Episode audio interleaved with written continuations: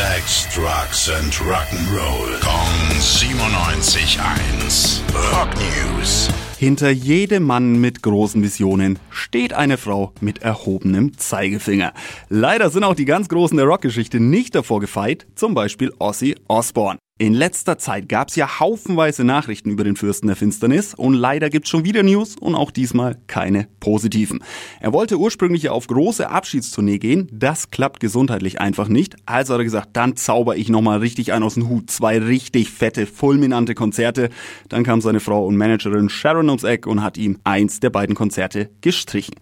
Alles läuft also auf ein einziges Abschiedskonzert raus im Sommer 24. Ein genaues Datum ist noch nicht gesetzt, aber zumindest die Stadt steht schon fest, nämlich Birmingham, seine Heimatstadt. Das Konzert an sich wird dann vermutlich auch ein bisschen anders ablaufen. Natürlich gibt's auch Tickets im freien Verkauf. Haufenweise Tickets sind aber schon geblockt für Freunde und Familie einmal quer durch die Musiklandschaft und natürlich auch aus privaten Kreisen, damit er dann im Herzen seiner Liebsten von der Bühne gehen kann. Leider gibt's auch weitere Bad News vom Fürsten der Finsternis. Sein groß angekündigtes Album, das er unbedingt nochmal machen wollte, hängt in der Schwebe.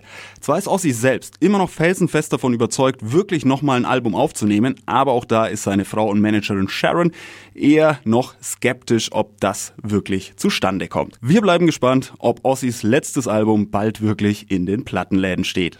Rock News. Sex, Drugs and Rock'n'Roll. Kong 97.1. Frankens Classic Rocksender.